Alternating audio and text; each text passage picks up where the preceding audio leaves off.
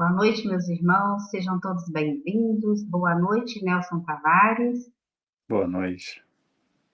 Hoje nós estamos aqui, né, numa palestra, num, num momento de conhecimento com um irmão novo, né, assim, para nós aqui, nós estamos agora, pela primeira vez, ele está junto conosco, né, é um irmão que a gente já acompanha nas redes sociais, suas palestras, seu trabalho, nós o admiramos e por isso nós o convidamos para estar conosco.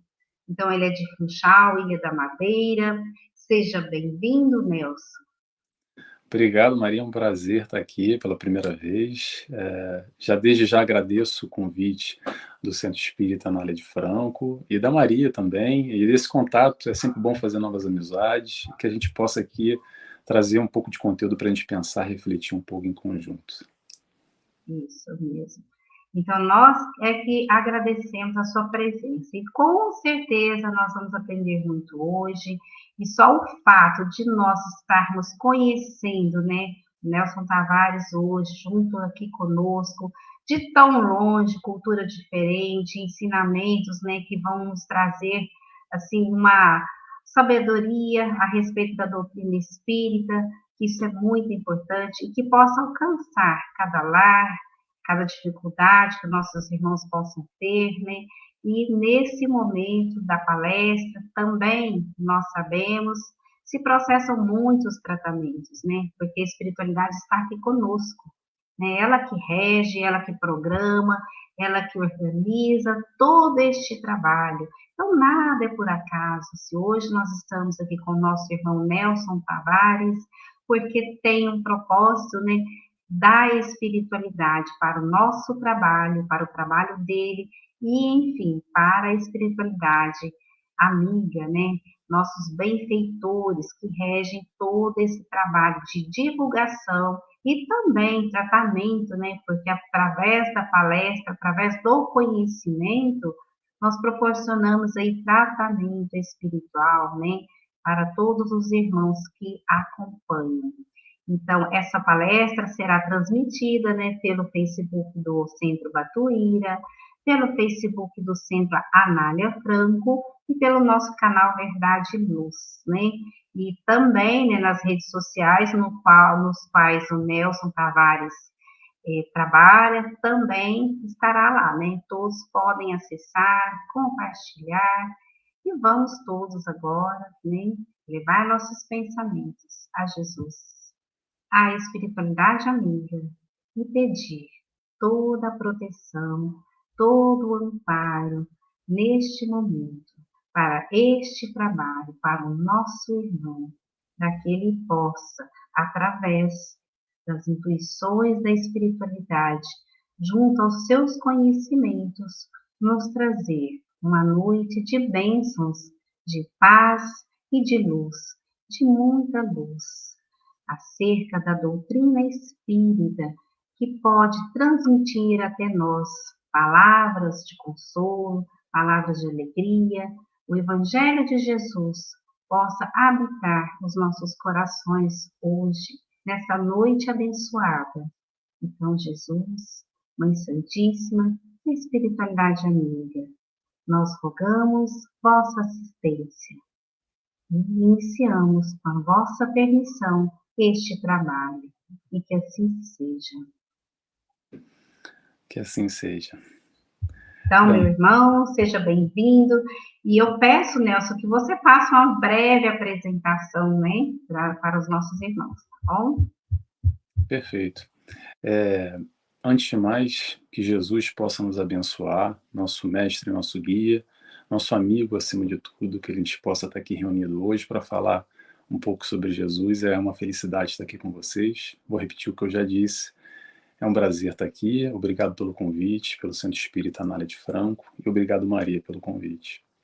Eu vou já falar um pouquinho sobre mim, mas antes eu vou falar o, o tema. O tema de hoje é No Amor e na Guerra. E falar de guerra, ou falar de amor em tempos de guerra, é um desafio. Né? Mas vamos a isso. É para isso que nós estamos aqui, encarnados, para aprender a amar independentemente das circunstâncias exteriores que é o que nos cerca, o que nos rodeia. Nosso aprendizado vai ser sempre no amor, sempre o destino final é no amor. Falando sobre mim um pouco, é, eu sou Nelson Tavares, para quem não me conhece, vivo aqui na Ilha da Madeira, Portugal. Estou aqui na costa africana, estou mais perto de Marrocos do que de, de Portugal continental. É, trabalho aqui no Centro Espírita é, de Lisboa, trabalho também no Centro Espírita aqui do Funchal, Ilha da Madeira, e também participo de alguma forma ainda do Centro Espírita Solidarity Spirit Group de Londres, no Reino Unido. O um, que mais que eu posso falar de mim? Nada. Estou aqui disposto a, a gente aprender um pouco, a conversar um pouco sobre a doutrina, e que é o mais importante, trazer a doutrina para a nossa vida, para o nosso dia a dia, trazer todos esses questionamentos que nos afligem, que nos cercam, e por isso eu escolhi um tema tão atual, que é falar sobre guerra. Eu não sei como é que vocês aí no Brasil estão lidando com essa questão, mas eu vou passar um pouco aqui as questões do lado de cá. Hoje a gente vive aqui a questão da guerra muito próxima, porque a guerra está literalmente aqui a poucos quilômetros. No caso, não, não tão poucos quilômetros que eu estou aqui bem distante na outra ponta da Ucrânia, né, da Rússia, que está no leste europeu, a gente está do outro lado. Porém, apesar disso, como nós aqui somos um país da OTAN, e sendo um país da OTAN, é, basta um ser agredido que todos entram no, no, na briga, e aí Portugal naturalmente vai ter que entrar na briga também. Então a gente vive aqui um clima muito tenso, o jornal aqui tá o tempo inteiro só fala sobre guerra, há uma colônia muito forte, há muitos, já antes da guerra, muitos ucranianos que vivem em Portugal continental e aqui na Ilha da Madeira também. Então, um relacionamento já de alguma forma com a Ucrânia, muitas pessoas vêm chegando, muitos refugiados. Eu conheço pessoas, amigos meus, que receberam e têm hoje ucranianos de dentro de casa, recebendo com toda essa dor que eu acho que deve estar passando aí com certeza é, na televisão. Mas muito bem, vamos lá. O que, que eu quero falar hoje, o que, que a gente vai discutir hoje, só para fazer uma introdução rápida aqui. Hoje a gente vai falar sobre amor e a gente vai falar sobre falta de amor. E falar sobre falta de amor, o extremo dessa falta de amor é exatamente essa guerra. E o que, que a doutrina espírita pode falar para nós sobre amor? O que, que a doutrina espírita pode, pode falar para nós sobre guerra? Que contributo ela vai trazer para a gente pensar, para a gente refletir, para a gente trazer de acréscimo para a nossa vida, para a gente muitas vezes se tranquilizar, porque, como eu disse, eu não sei aí, mas aqui há muita gente com muita preocupação, com muito desespero já, é, com muita ansiedade, com muito descontrole de uma maneira geral. E o importante que eu acredito é esse contributo que a gente possa discutir aqui e tentar fazer uma leitura, apesar da guerra estar muito próxima. Lembrando que a guerra está a poucos quilômetros de nós, digo de nós aqui, aqui em Portugal. Caiu, se eu não me engano, uma bomba a pouco mais de 10 quilômetros da fronteira com a Polônia, e a Polônia é um país da OTAN. E nisso, infelizmente, deflagrar, deflagraria uma terceira guerra mundial, entrando todos os países da OTAN contra a Ucrânia. Mas, muito bem, eu não estou aqui para a gente falar sobre ser repórter e ficar falando sobre as questões que estão acontecendo. Acho que todo mundo está sabendo mais ou menos o que está acontecendo. E a gravidade, cada um recebe isso de uma forma diferente. Agora, o importante é a gente trazer aqui exatamente esse aspecto da doutrina, e eu sempre trago, ou tento trazer, aquela história de Jesus, que é o seguinte: e se Jesus estivesse aqui? Aí eu já respondo: não, não é se Jesus estivesse aqui, Jesus está aqui. Esse barco tem controle, esse autocarro, ou aí no Brasil esse ônibus, tem motorista, esse trem ou esse comboio aqui em Portugal tem maquinista. Não há desespero, não há é, desavença. Muitas vezes a gente fica muito preocupado.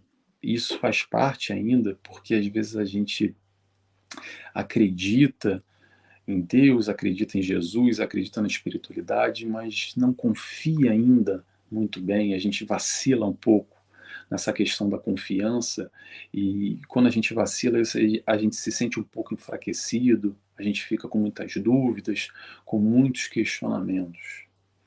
Eu, quando vejo televisão, e tento ver pouco, para não, não me infectar muito, não me sujar muito, porque às vezes, quando a gente vê muito tempo televisão, é quase que impossível, eu diria, a gente não cair naquela vibração, porque a gente fica ali assistindo a televisão e vê tanta dor, tanto desespero, tanto choro, tanta tristeza, tanta coisa tão difícil de digerir, de engolir, e a gente baixa a nossa vibração.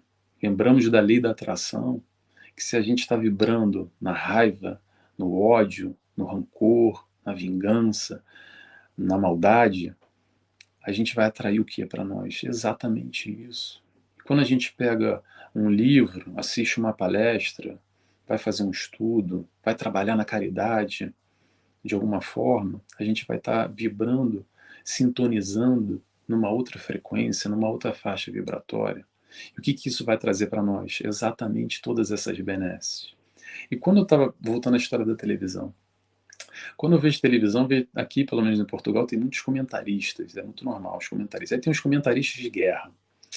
Aí eu fico pensando assim, poxa, imagina se Jesus tivesse encarnado aqui e fosse para a televisão para ser o comentarista da guerra. Fico pensando assim, o que, será que ele diria?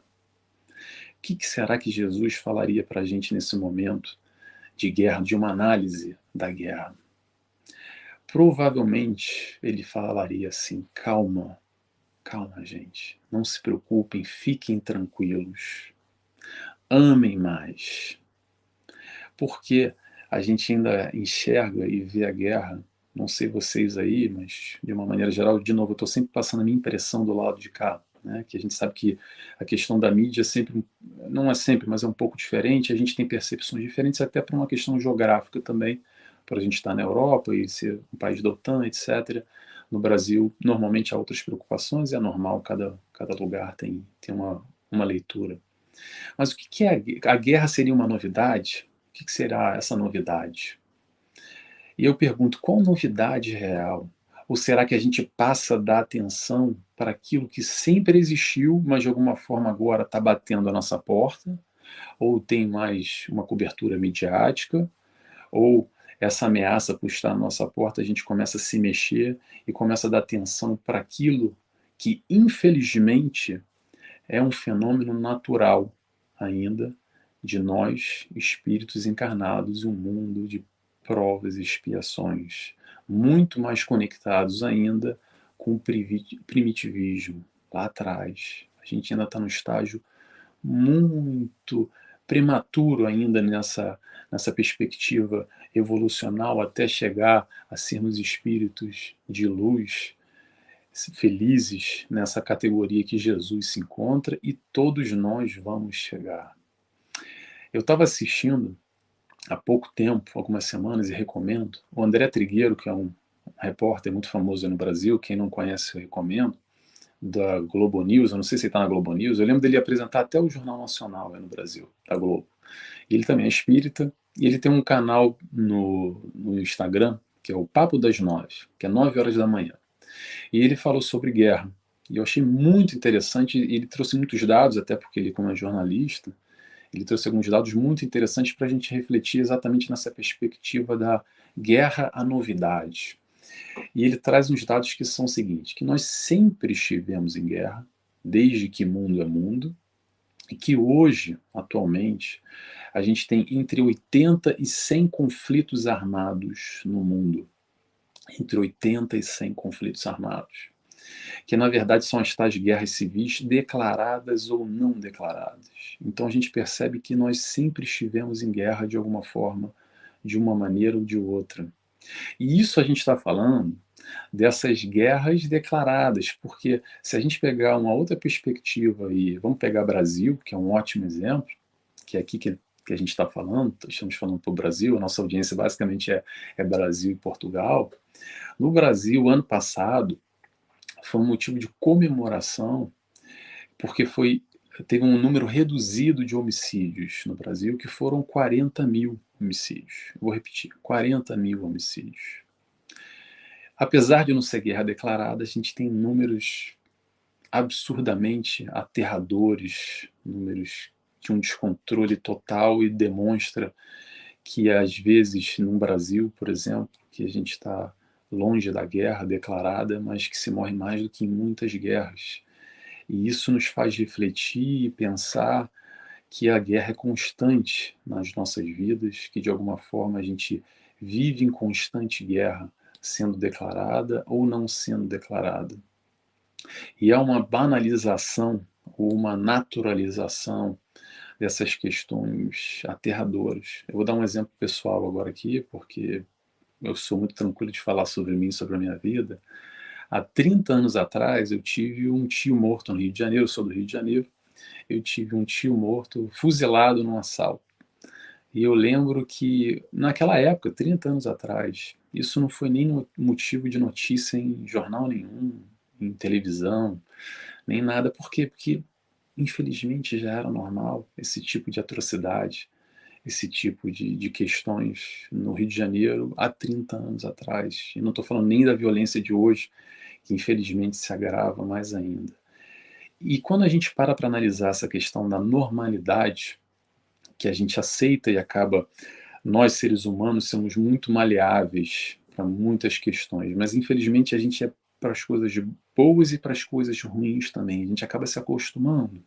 E a gente vive um pouco naquele banho-maria, que tá ruim, tá quentinho, mas tá bom, e vai deixando a vida levar. E aí quando a gente para para refletir num outro aspecto, sobre essas normalidades na nossa vida, ao nosso redor, a gente tem, por exemplo, a fome. E aí eu faço uma pergunta para vocês que não costuma sair muito em noticiário nenhum, que é o seguinte: vocês sabem quantas pessoas morrem por dia de fome no mundo? Não estou falando de guerra, estou falando de fome. Vocês fazem ideia? Eu vou dizer para vocês: a gente está aqui há 17 minutos. Eu não sou muito bom de matemática, mas nesses 17 minutos que a gente está aqui, já morreram cento e, mais de 170 pessoas de fome no mundo. A gente tem um número de 11 mortes, mais, mais coisa, menos coisa, por minuto. 11 mortes por minuto de fome no mundo. Mais ou menos 13 a 15 mil mortes por dia. Faz a matemática aí, porque eu sou péssimo de matemática. E aí eu gosto de trazer muito essa chamada para nós, porque é o seguinte, eu não sei vocês, mas sabe aquele aquele pão francês que a gente compra, sabe? É, no Brasil é o Plus Vita, não sei se tem no Plus Vita, deve ter, é o Plus Vita. E aí normalmente aquela casca da ponta e a outra casca da ponta a gente não gosta de comer, vai ficando lá para o final do saco e a gente joga fora. Será que a gente jogaria fora quando a gente para para pensar nesse aspecto das pessoas que morrem de fome, ou então quando a gente pede uma pizza e aí a casca a gente não gosta de comer, né? A gente come aquele, aquela casca que a gente não come. Ou então quando a gente compra um pão, pão francês na padaria, e aí a gente come e no dia seguinte sobrou dois pãezinhos, aí fica meio aquele pão dormido, e a gente, ah, o pão dormido eu não gosto, a gente joga fora. Será que eu não vou dizer porque não tem que dizer, cada um tem que se questionar a si mesmo nesse mundo que a gente vive e que a gente às vezes, não vou dizer nem que a gente não finge que vê, mas será que o nosso foco, a nossa atenção, aonde está o nosso foco, a nossa atenção nesse processo de amor ao próximo? Lembrando que fora da caridade não há salvação. Lembrando o que é caridade. Caridade, perdão das ofensas, indulgência para com os erros alheios, benevolência para com todos, não é só no aspecto material que a gente está falando. Ok, Jesus nos ensinou que isso vai muito além. Porém, o aspecto material, sim, ainda é importante, porque se morre 11 pessoas por minuto, é porque esse pão dormido, essa casca do pão de forma, ou essa borda da pizza que a gente joga fora hoje, faz falta para alguém, porque talvez não, eu acredito eu que não deveria, porque recursos nós temos o necessário para não haver mais fome no mundo. A gente não precisa mais de guerra no mundo, acredito, penso eu. Mas isso ainda faz parte da nossa realidade. Infelizmente, no mundo que nós vivemos, aqueles que vibram no bem, infelizmente, são minoria. proposta da doutrina espírita, a proposta de Jesus, a proposta desse canal, a proposta dessa palestra, exatamente multiplicar, fomentar, regar essa plantinha lá dentro desse nosso lado bom, que todos nós temos esse lado bom.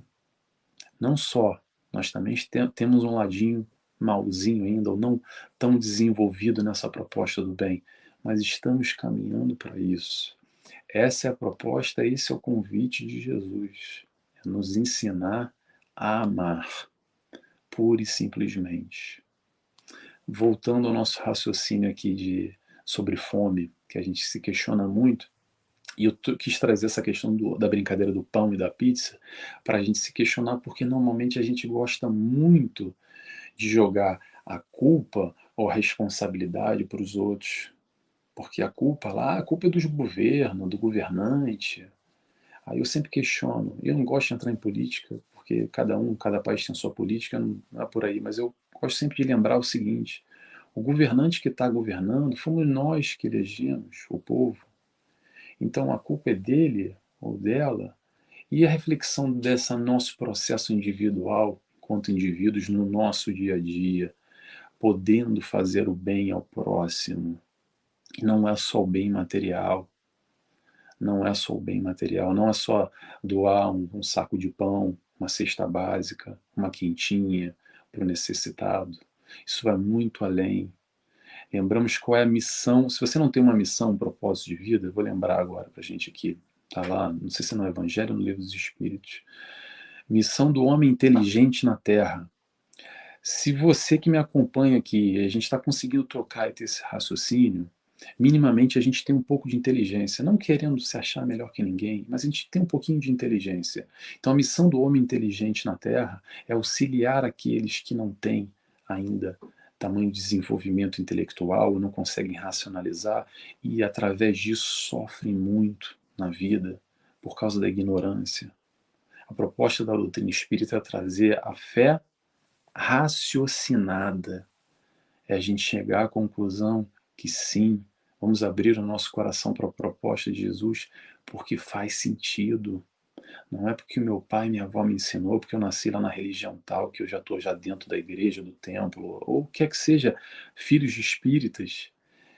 Espírita, penso eu, tem que estar tá convencido é, vestir a camisa no sentido não é, de vestir a camisa porque eu tenho que ter um, um, que nem um clube de futebol que eu tenho que ser do Flamengo, do Palmeiras ou do Corinthians, mas no sentido de que sim, eu entendi, eu aceito a proposta do Cristo, aproxima o Cristo da nossa vida, dos nossos questionamentos, das nossas dúvidas, dos nossos anseios, das nossas dores, das nossas ansiedades, das nossas dúvidas, os porquês do mundo. Está tudo respondido. O que falta às vezes é a gente buscar compreender, buscar entender um pouco mais, e aí que vem exatamente o diferencial da doutrina espírita, que nos traz uma perspectiva muito da responsabilidade, não só de culpar os outros, porque a culpa da fome do mundo, porque a culpa da guerra. E aí a gente faz uma leitura interna e é aqui dentro. O que, que a gente pode fazer para mudar isso tudo? Às vezes nada, mas às vezes a gente pode fazer muita coisa mas é mais fácil a gente apontar para os outros. Não, porque essa é culpa do fulano, é culpa do ciclano.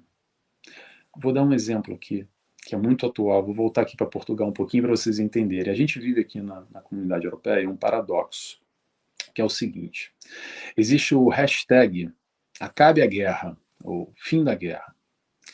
Mas o seguinte, quem financia essa guerra comprando gás e petróleo somos nós aqui na comunidade europeia. Apesar das sanções todas que o Bloco Europeu, junto com os Estados Unidos e outros países, vem fazendo contra a Rússia para tentar abafar um pouco, dificultar um pouco o processo da, da Rússia desse desenfreado, ainda assim, nós, hoje, esse número que eu estou te dando, dando para vocês é de agora, recente, essa semana que eu vi na televisão. Apesar de toda a ajuda também que nós damos para a Ucrânia, não só em armamentos, mas em dinheiro, etc. e tal, nós hoje já, já demos mais 30, demos 35 vezes mais dinheiro do que para a Rússia do que para a Ucrânia através do que? Da compra de gás e petróleo. E essa semana aqui, um ministro italiano fez uma, uma, uma colocação muito interessante nessa, nessa perspectiva dessa reflexão que eu quero trazer aqui para todos nós que foi o seguinte, que apesar desse hashtag todo que as pessoas fazem, se movimentam porque querem acabar com a guerra, ele fez o seguinte questionamento, esse ministro italiano, trouxe o seguinte, disse assim, vocês querem acabar com a guerra? Tá bom. Vocês estão dispostos a ficar sem ar-condicionado no verão? Interrogação. Porque a questão é qual é o nosso comprometimento. Pode parecer banal, pode ser, parecer piada que eu estou falando para vocês, mas grande parte das mudanças que a gente quer no mundo com os outros, a gente adora apontar o dedo, dizer I, X, Y, Z, mas o quanto a gente está disposto a abrir mão, a renunciar. Lembrando que toda escolha que a gente faz na nossa vida, e a gente tem que fazer escolhas sempre, até não, até não fazer uma escolha já é uma escolha, então não tem para onde correr. Se você acha que não tem que fazer escolha, você tem que fazer, você faz escolhas o tempo inteiro. Até se você fala assim, eu quero ficar em casa dormindo, essa é uma escolha. Não vou sair para trabalhar hoje. Não vou nem à casa de banho, o banheiro. Tá bom? Você está escolhendo ficar na cama deitado. Então, nesse processo de escolhas que a gente faz, é interessante a gente lembrar que toda escolha tem que haver uma renúncia. Não dá para ganhar tudo, não dá para ter tudo na vida, infelizmente a gente não gosta muito de abrir mão das coisas, quanto mais como são coisas boas. Então, voltando à história do ministro italiano, a gente quer que acabe com a guerra, mas será que a gente está disposto a ficar sem gás? Será que a gente está disposto a, a, pagar o petróleo? Aqui chegou a estourar a gas, o gasóleo, a gasolina e o diesel chegou a bater mais de 2 euros. Será que a gente está disposto a pagar 6 euros, 5 euros? E aí se vive num conflito interno a gente quer acabar com a guerra, mas quando mexe no meu bolo, né? Não, peraí, calma aí. Farinha pouca, meu perão primeiro? A gente gosta que acabe a guerra lá, mas será que a gente está disposto a pagar o preço? Interrogação. Não sei. É de se pensar. O que me parece que. Me parece que não. Me parece que não, mas não sei, é difícil responder. O importante não, é, não é essa reflexão dos outros, até porque eu estou falando da Itália, estou falando aqui de Portugal, mas eu acho que o mais importante é a gente trazer esse questionamento para nós e o que, que a guerra pode nos trazer. Porque a guerra, no sentido não só da análise da guerra, lá, a guerra longe, está lá na Ucrânia, está lá na Rússia, mas e a guerra que a gente vive no nosso dia a dia? O que, que a gente pode acrescentar para a nossa vida como ensinamento, porque se está acontecendo, repito, é porque tem que acontecer. Não há nada errado, não há casos. Lembrando que nenhuma folha cai da árvore sem o consentimento de Deus. Tem gente no controle, e esse gente se chama Jesus. É sempre bom a gente lembrar isso. Mas vamos voltar do aspecto da guerra um pouco que eu falei sobre fome. O que é a guerra? A guerra é exatamente o oposto ao que Jesus nos ensinou. Vou fazer um resumo bem simples aqui o que é a guerra. É assim, eu tenho uma ideia, eu tenho uma opinião. E você tem outra ideia, tem outra opinião. Quer que seja. E aí não há um respeito, porque eu não respeito a sua opinião, você não respeita a minha opinião. E aí está gerado o conflito. E através desse conflito chega até o extremo, que é a violência. Seja a violência verbal, seja o bloquear no Facebook, porque a gente brigou com fulaninho, né? Tem um conflito, não gosta muito dele, então a gente já se afasta. Ou seja, mesmo finalmente, ele dá um soco na cara, uma briga, ou dá um tiro, ou mesmo uma guerra. Porque como a gente não consegue ainda chegar a um acordo no argumento, nessa compreensão, na conversa, a gente passa para a força bruta, a gente passa para a imposição, demonstrando exatamente esse nosso processo ainda da animalidade enquanto seres que somos, que a gente não consegue ainda sentar numa cadeira e resolver os nossos problemas. E não é só lá o Putin com o Zelensky, não, é nós com o nosso vizinho, com o nosso amigo. Vamos sair um pouco da guerra e vamos trazer um pouco para a nossa vida aqui, a guerra lá em casa. A guerra se inicia quando a gente não aceita que o outro pensa diferente do que nós. Aí, quando o outro pensa diferente do que nós, o que a gente costuma fazer? Aí a gente começa a criticar, Aí a gente julga, aí a gente fala mal, aí a gente bloqueia lá no Facebook, no Instagram, no WhatsApp, a gente dá um dislike, né? A gente, a gente joga as tais pedras mentais. Hoje a gente não joga mais a pedra, talvez. Tem gente que joga ainda. Mas a pedra mental, sabe o que é a pedra mental? A gente fica lá pensando mal, vibrando negativo, porque aquele fulano, aquela fulana, aquele safado, aquele desgraçado, aquele tal, e fica dentro fomentando aquele sentimento negativo, aquela questão. Sabe aquela briga que a gente teve lá, lá em 2018, com fulano lá, por causa lá da, da política, do que quer que seja, e a gente não se fala mais até hoje, e hoje é o que? É 2022, já se passaram alguns anos, e talvez a gente vai desencarnar ainda e criou um atrito com aquele fulano. Será que isso não é guerra também? Ou quando um casal briga, por um motivo que for, e aí normalmente, infelizmente, o homem passa da briga do, do verbalizar e vai para os finalmente e agride a esposa, a mulher, fisicamente, porque não consegue, através do diálogo, voltamos, através do diálogo novamente, resolver as questões, os problemas, porque todos nós temos desavença, todos nós pensamos diferente. Eu penso de uma maneira, quem está me ouvindo agora pensa de outra, e não tem problema nenhum. A questão é como é que a gente aceita o próximo, aceitar que o próximo pensa diferente do que nós. É sentar numa cadeira e tentar resolver. Nem sempre vai haver soluções pacíficas, nem sempre a gente vai chegar numa concordância, no meio termo, mas ainda assim qual é a proposta de Jesus? Não é respeitar o próximo. Apesar dele pensar diferente do que nós, a gente pode respeitar ele e aceitar ele como ele é.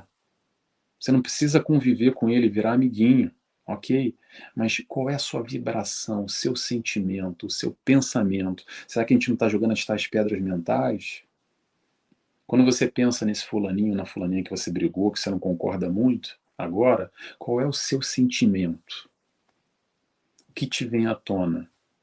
Como é que você, fechado no quarto, sozinho ou sozinha, quando você pensa naquele fulano naquela fulana, como é que é a sua vibração? Eu te pergunto. Será que a gente não está em guerra ainda?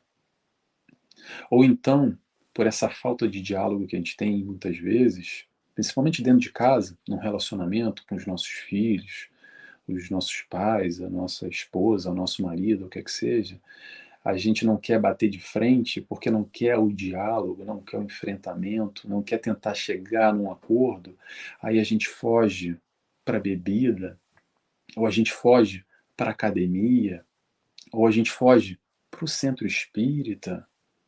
Para quê? Para evitar o confronto? Porque a gente não consegue chegar e resolver num diálogo?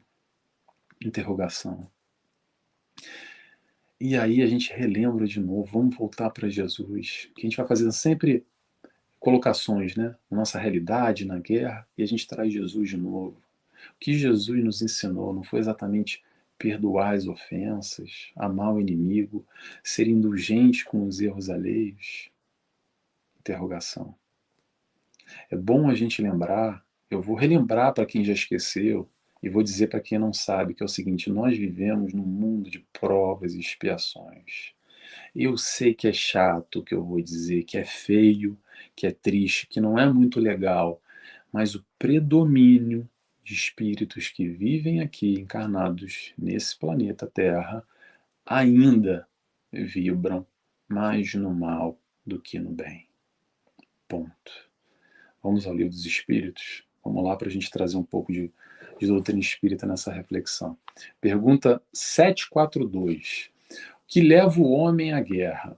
Predominância da natureza animal, as paixões. Vou ler aqui completinho para vocês. Vamos lá. Pergunta 742. Que perdão, que é o que impele o homem à guerra? Impele é o que, é, o que nos leva, o que nos motiva à guerra. Resposta: predominância da natureza animal sobre a natureza espiritual e transbordamento das paixões. No estado de barbárie, os povos um só direito conhecem, o do mais forte. Por isso é que, para tais povos, o da guerra é um estado normal, À medida que o homem progride, menos frequente se torna a guerra, porque ele lhe evita as causas, fazendo-a com humanidade, quando a sente necessária. Predominância da natureza animal sobre a natureza espiritual. O que, que a gente está fazendo aqui? Buscando exatamente essa emancipação espiritual, buscando esse conhecimento. E não é só conhecimento por conhecer, porque a gente, vamos, vamos lembrar, qual é o nosso avanço nessa escalada evolutiva? O intelecto e moral. Então a gente está aqui conhecendo coisas novas, discutindo, trazendo reflexões, parando para pensar, refazendo, mudando os conceitos, se aproximando mais de Jesus. Essa é a proposta da doutrina espírita. Maravilha. Intelecto. E a moral? Quando é que vem a moral aí? Sabe quando é que vem a moral? Na prática. É no dia a dia. Não é só no livro bonito não é só no centro espírita que a gente assiste a palestra linda, nossa, me tocou meu coração, aquele seminário que fulano deu, nossa, assisti a palestra do Nelson, poxa, adorei aquilo. Ótimo. A ideia é essa, esse é o primeiro passo. Para a gente pensar, refletir, mexer conosco. Mas sabe quando é que a gente vai trabalhar isso? Na prática, no dia a dia. Começando lá em casa, com a família lá com o marido, com a esposa, com o filho, com o irmão, com a tia, que a gente sabe, mas é sempre bom lembrar que o meio familiar é exatamente onde nós somos colocados, muitas vezes, com aquelas desavenças do passado, para a gente ter a oportunidade de hoje estar tá recuperando certos barulhos, certas encrencas que a gente arrumou. E aí que está a oportunidade da gente colocar em prática esses ensinamentos que a gente tem aqui. Porque todos nós aqui já sabemos mais coisa ou menos coisa de Jesus. Não precisa a gente decorar o livro dos Espíritos, o Novo Testamento, o Evangelho segundo o Espiritismo, e ler muito. Claro que quanto mais a gente lê, quanto mais a gente discutir, é melhor trazer mais conteúdo, sem dúvida alguma. Mas mais do que isso, é a gente colocar na prática. Por que será que a gente já está aí? Provavelmente nós aqui, não sei, Tá? Vou dar um achismo aqui. Nós já tivemos o contato com a doutrina de Jesus, com a proposta de amor que Jesus nos ensina há muito tempo atrás. Não é agora dessa encarnação. E por que será que a gente não avança? Ou por que será que a gente tem tanta dificuldade ainda? Porque exatamente essa dificuldade de se esforçar e colocar na prática. Sair da decoreba, sair do que está. Ah, porque eu li porque é bonito. Está lá o livro na prateleira, tirar aquele ensinamento e trazer para o nosso dia a dia. Eu acredito que essa a proposta de Jesus, lembrando que ele nos disse que é o seguinte: Jesus veio para os doentes. A gente tem essa mania de se achar o tal, sabe? De se achar muito dentro desse mundo de provas e expiações ainda. Desculpa dizer para vocês. Se a gente fosse algo bom, muito provavelmente a gente já não estaria aqui, a gente já teria seguido. Aquela história do cristão raiz. O cristão raiz não está mais precisando provar, espiar. Será que precisa? Não sei. Será que já não era para a gente já ter seguido? Se Jesus faz sentido para você, como faz para mim, bem-vindo ao clube.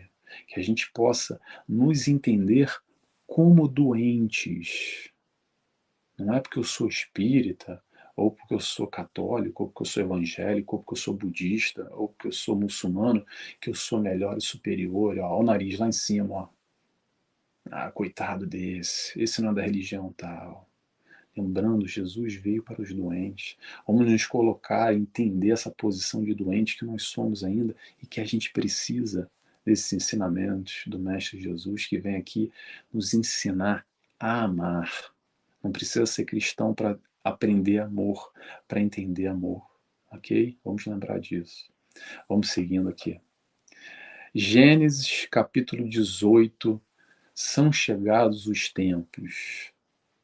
É a famosa nova era, que é de grandes provas, grandes mudanças, um momento de regeneração, Lembrando que a gente está no mundo de prova e expiação, nessa fase de transição para o mundo de regeneração. Vou trazer aqui um número que tem muita gente que torce o nariz e não tem problema se torcer. Para mim faz sentido, ok?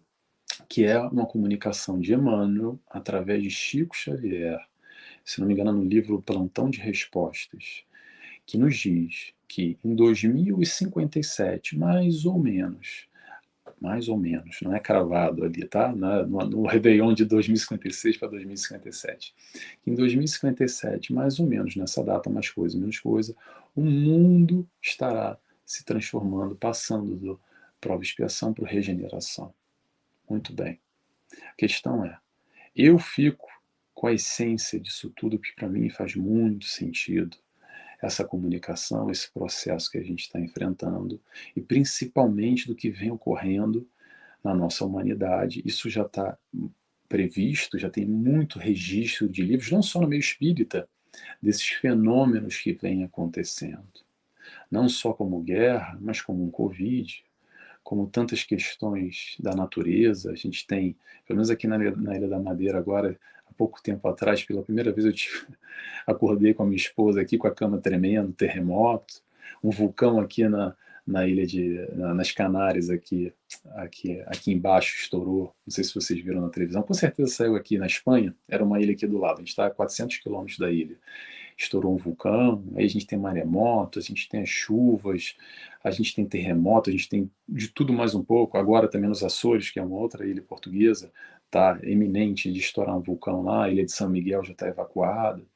E isso vem ocorrendo com maior acentuação, com maior frequência nesses últimos tempos. E às vezes a gente esquece com muita facilidade, agora, nesse momento do Covid, porque parece que o Covid acabou, né? A guerra chegou e acabou com o Covid, né? A gente nem saiu aí ainda do Covid, da pandemia e vem logo outra pedrada, né? Direto assim na cara, né? Pelo menos tem gente aqui em Portugal que está com saudade da pandemia, falando assim, poxa, que saudade da pandemia, porque agora aqui tem uma eminência de ter uma guerra, da gente entrar aqui uma guerra nuclear, uma terceira guerra mundial, tá até tendo saudade daquele momento, há dois anos atrás, estava todo mundo trancadinho dentro de casa não podia sair. Mas vamos lá. Qual é a reflexão que nos traz o Covid, a guerra? Nessa perspectiva para a gente trazer de crescimento para nós.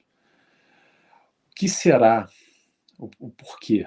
Eu gosto muito de trazer os porquês. Sempre tem um porquê. Tem que ter um porquê. Tem que ter. Tudo tem um porquê. A nossa vida, a nossa encarnação tem um porquê. A gente não está aqui por acaso, a passeio. Nos esqueceram que, ah, não sei o que, pumba, encarnou lá. Tudo tem um porquê. Então a gente começa a se questionar. O porquê da vida? Qual é o sentido da vida? Muita gente mudou muito, não só fisicamente, a nível estrutural, mas principalmente aqui a nível mental, por causa do Covid, porque deu aquela balançada, sabe?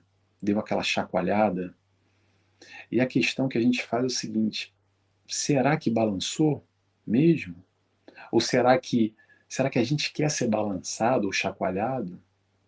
Será que mexeu alguma coisa aí dentro? Eu acredito que esse é o propósito.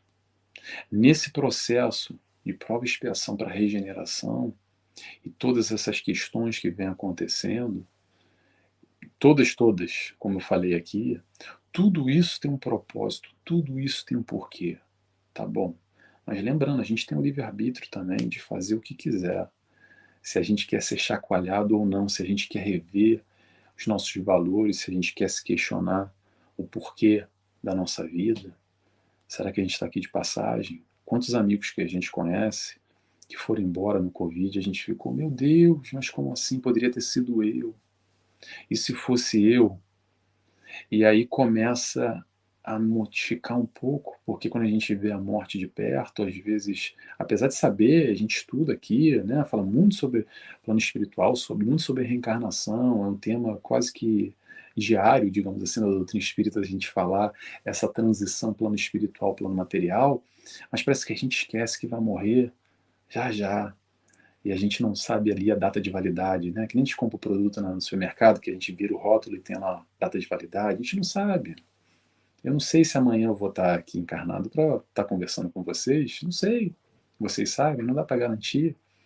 E a gente faz planos para a vida, claro que tem que fazer para o futuro, para daqui a 5, 10, 15, 20 anos, a minha reforma, desculpa, aposentadoria no Brasil, aqui é reforma em Portugal.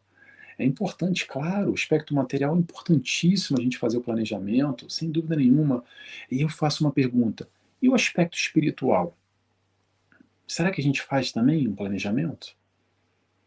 Melhorar as nossas imperfeições, aquilo que a gente sabe que não é muito legal, as nossas atitudes, aquele sentimento que não é muito bom, aquela perdão das ofensas, trabalhar aquilo que não é muito bom em nós? Será que a gente tem um planejamento espiritual para isso? Para essa melhor enquanto ser, enquanto indivíduos que somos? Porque isso que está aqui dentro vai continuar. Esse sentimento não muito bom, não muito legal, que a gente já reconhece que a gente tem hoje, aí se a gente desencarnar amanhã, ou daqui a 20, 30, 50 anos, 100 anos, que seja, se a gente não modificar ele, sabe o que vai acontecer? Próxima encarnação a gente já vai encarnar com esse para ser trabalhado. Ou a gente trabalha, ou a gente trabalha. Para chegar ao nível de Jesus, e todos vamos chegar, lembremos, todos vamos chegar, a gente vai ter que trabalhar essas questões. E aí que vem o livre-arbítrio. Quer trabalhar, trabalha. Não quer, também não trabalha. Está nas nossas mãos, não depende de ninguém. É assumir responsabilidade, é trazer para nós. O aspecto material é importantíssimo, vamos fazer os planejamentos, sem dúvida. Mas faz também um planejamento, pega um papel e caneta, faz um planejamento para daqui a um ano, cinco anos, dez anos. Como é que você gostaria de estar? Olhando para você, se olhando no espelho, você se acha uma pessoa boa? Será que a gente não consegue ser um pouquinho melhor? Será que a gente não consegue regar aquele ladinho bom nosso? Será que a gente não consegue ser mais amoroso? Será que a gente consegue perdoar mais? Será que a gente não consegue ser mais paciente? Será que a gente não consegue fazer um esforço para essa melhora? Será que a gente não consegue abrir mão? Como eu falei há pouco, que toda escolha a gente tem que abrir mão ou não? Eu acredito, é que é uma opinião minha só, uma leitura minha, posso estar completamente errado. Tomara que eu esteja enganado, tá, gente? Mas esse processo dessa escalada que vem de Covid, de guerra, de fenômeno natural, ainda vai se agravar muito. Eu acho que isso é só o começo, infelizmente. Porque eu acho que o caldo ainda vai engrossar demais. Eu acho que essa encarnação que a gente está, e não é à toa que a gente está aqui, encarnando nessa, nesse, exatamente nesse pulo do gato, nesse momento, nessa, nessa faixa transitória de mundo de prova e expiação para regeneração, muitos de nós, nós sabemos, temos aqui uma última oportunidade para seguir nesse processo evolutivo encarnar novamente na Terra num mundo um pouquinho melhor do que está hoje, já vibrando nessa faixa do mundo que vai se transformar de mundo de regeneração mas muitos de nós, infelizmente, não vamos continuar. E aí eu trago de novo esse questionamento para nós. Será que a gente está preparado? Será que a gente está vibrando positivamente? Então, o importante nessa fase que a gente está agora, de transição, é o seguinte: é ser melhor. Que possamos ser melhor, que possamos, que sejamos bons, que tentemos pelo menos. O que importa é a nossa intenção. A questão é, volto a dizer, faz o teu, te preocupa contigo. Porque lá o Putin, lá, porque o teu vizinho, porque o teu marido. Deixa eles com eles. Vamos substituir isso. Ao invés de olhar para fora, olha aqui para dentro. Como é que eu posso ser melhor? Lembra que eu disse agora do planejamento encarnatório? Encarnatório, não, desculpa, planejamento espiritual. Você botou ali daqui a um ano, daqui a cinco anos, daqui a um mês? Como é que eu posso hoje ser melhor? Cada um vai responder pelas suas obras. O aprendizado é no amor. Vou repetir isso. Então, respeito ao próximo, a forma de pensar do outro, que é diferente do que nós, mesmo que seja completamente oposto do que a gente pensa, a gente é muito intolerante ainda. Porque o fulano pensa diferente do que, ah, eu não quero papo com ele, não quero saber, vira as costas, ele está errado, eu estou certo. E o máximo que a gente fala do fulano é que está criticando ele. Ele tem o direito de pensar diferente do que a gente. Não tem problema. Como a gente tem nosso direito de pensar também, cada um no seu quadrado. Cada um tem direito da sua individualidade de ser como é e sabe que Deus Deus ama todos nós. A gente pensando A, pensando B, vibrando A, vibrando B. A proposta do ensino do Cristo é exatamente essa: a gente amar a todos como irmãos. Mesmo aquele que pensa diferente do que nós, mesmo daquele que a gente não gosta muito. Amar os inimigos é um dos grandes desafios, se não um dos maiores desafios na proposta que Jesus nos ensinou. E eu trago a reflexão, a gente já está já no finalzinho, que é o seguinte: amar os inimigos não é a gente amar o inimigo como a gente ama o nosso filho, como a gente ama a nossa esposa, nosso marido, a nossa mãe. Para mim, para mim, amar o inimigo é minimamente eu ser com ele do jeito que eu gostaria que ele fosse comigo ensinamento de Jesus, se eu vibrar positivamente, respeitando o próximo, sem agredi-lo verbalmente, ou que seja, jogando as tais pedras mentais, para mim isso já é amor. Porque ele é diferente do que eu, não tem importância nenhuma, não tem problema nenhum. Ok, e apesar de ser diferente, eu ainda posso ter uma atitude amorosa de compreensão, de respeito com esse irmão, que lembro, lembremos, ele é nosso irmão. Eu sei que é difícil a gente compreender, quanto mais quando a gente olha essas atrocidades todas que acontecem no mundo, quando a gente vê tanta violência, vê lá um assalto, um estupro, e naturalmente ainda esse nosso lado animalesco, primitivo. Não sei vocês, mas se deixar, digo por mim, só posso responder por mim, se deixar, eu já estou ali, já desejando, esse fulano tem que morrer, é isso, aquilo, já estou negativo, já negativo, com a vibração negativa. A proposta do Cristo é vibrar no amor, é entender, é ser indulgente com o erro alheio, entender que ele é o nosso irmão ainda, apesar dessa dificuldade toda que a gente ainda tem. Então não é só entender, compreender esse ensinamento do Cristo. A gente vai desencarnar, a gente vai morrer, todos nós, mais cedo ou mais tarde, seja naturalmente, seja pela guerra, seja pelo Covid, seja porque a gente vai escorregar numa casca de banana agora, daqui a pouco, ou a gente vai morrer lá velhinho, com cento e tantos anos. Mais cedo ou mais tarde isso vai acontecer. A gente sabe disso, né? A gente esquece, a gente esquece, mas a gente sabe disso. Tá bom. Mas qual é a questão que, a gente, que fica aqui?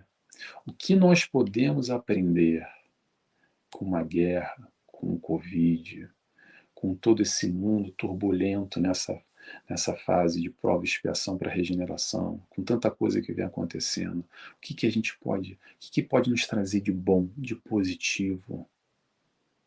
Tem muita gente que, apesar das desgraças todas que aconteceram no mundo, os desdobramentos do Covid, tem muita gente que mudou para melhor, que essa chacoalhada chacoalhou para o bem, e ainda bem que foi assim. Ainda bem que foi assim. Então, será que a gente está disposto a mudar para melhor? Todos nós podemos mudar para melhor, isso eu posso garantir. Se a gente está aqui encarnado nesse mundo, porque 99,9999% de nós ainda somos espíritos que vibramos num mundo de provas e expiações. Então a gente ainda tem muito que aprender. E aprender é ser melhor, é ser bom. Lembrando que a gente sabe, mas a gente esquece que Jesus está no leme, esse barco não está sem direção, tem controle, a gente não está perdido, não está deriva, não há bagunça, está tudo sob o controle. E aí a gente para para refletir novamente: o que, que a gente tem a aprender com Jesus? Será que a gente está amando mais? A proposta é de amor que seja essa, e eu espero que seja essa, espero que esse desdobramento é, positivo, a grande lição que o Covid e a guerra trouxe entre nós é exatamente esse, é que, que possamos nós aprendermos a amar mais e mais e mais. É isso. Agradeço a todos pela oportunidade de estar aqui. Mais uma vez agradeço ao Centro Espírita Anália Franco por ter essa oportunidade de estar falando, compartilhando um pouco de doutrina espírita e um pouco sobre Jesus. Graças a Deus que assim seja.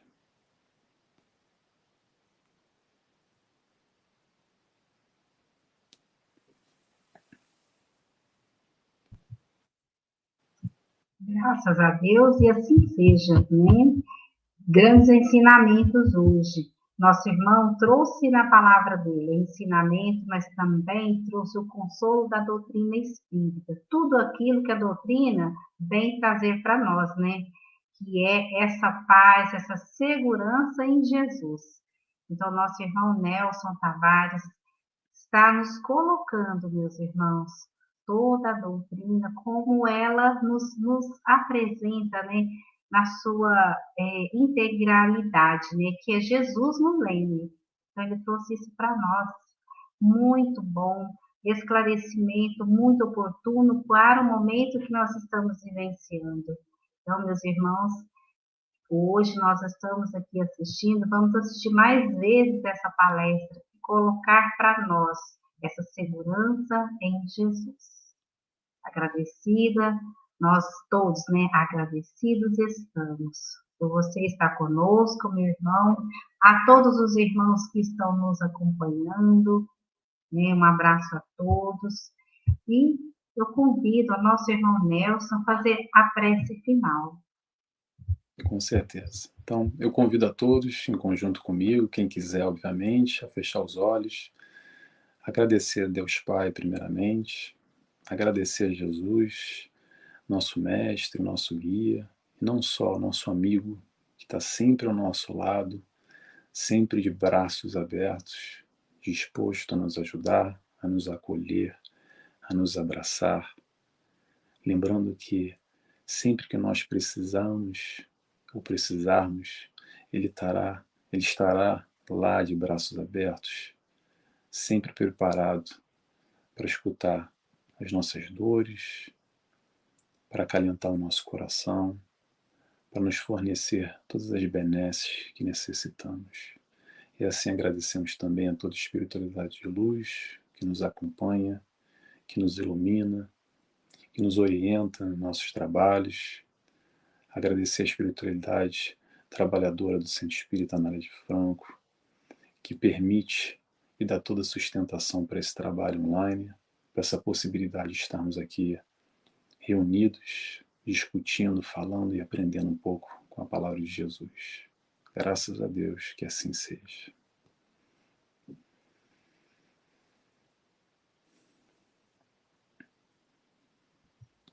Graças a Deus que assim seja. Um abraço a todos os irmãos.